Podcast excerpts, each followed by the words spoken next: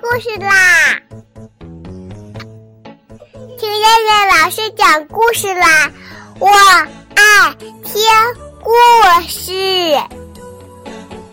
嗨，小朋友们，晚上好！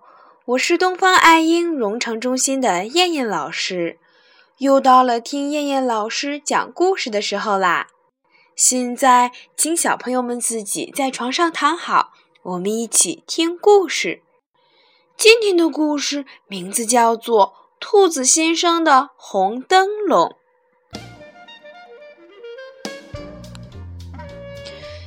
啪，砰！刚刚要入睡的兔子先生听到头顶上一阵巨响，哎呀，又是哪个走夜路的人不小心摔跤了？应该很痛吧？兔子先生从床上爬起来，他不知道该怎样来解决这个问题。下雨天、下雪天、刮风天，兔子先生都会听到头顶上啪、砰、啪、砰的声音。有时候是一只小花鹿，有时候是一只野狗，有时候甚至是一头大熊。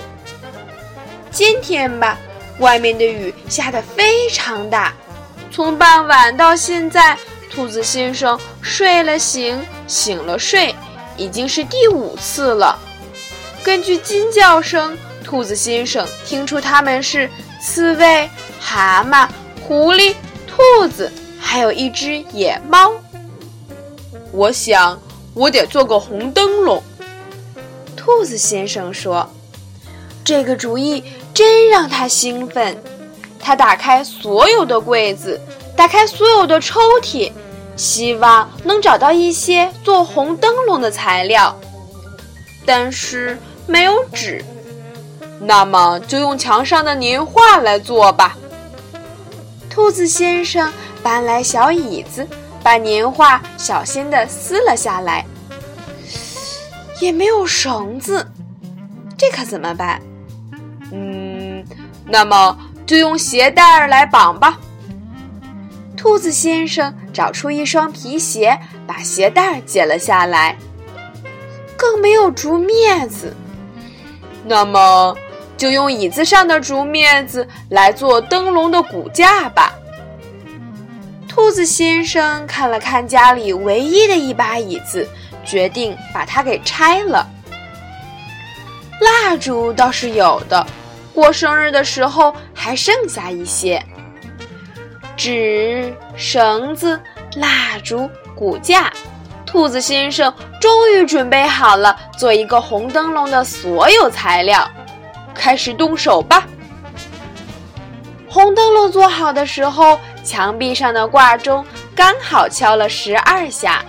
兔子先生点亮了蜡烛，他撑伞提着红灯笼走出兔子洞。附近有一棵枣树，树叶长得密密麻麻的。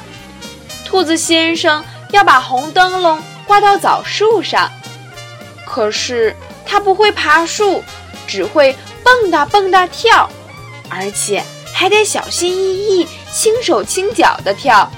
他可不想吵醒枣树上鸟的一家。于是，兔子先生小心翼翼又轻手轻脚地跳了二十次，终于把红灯笼挂在了枣树最低的那根树枝上。幸好树叶长得很茂盛，把雨水都挡住了。灯笼红艳艳的，几里之外的地都亮堂堂的了。兔子先生满意的看了看脚下坑坑洼洼的路，长长的吁了一口气。这下好了，再难走的路都能看得清清楚楚。兔子先生回到家，本来可以好好的休息了，但他总翻来覆去的睡不着。他想，明天晚上蜡烛灭了，红灯笼又会暗下去，那可怎么办呢？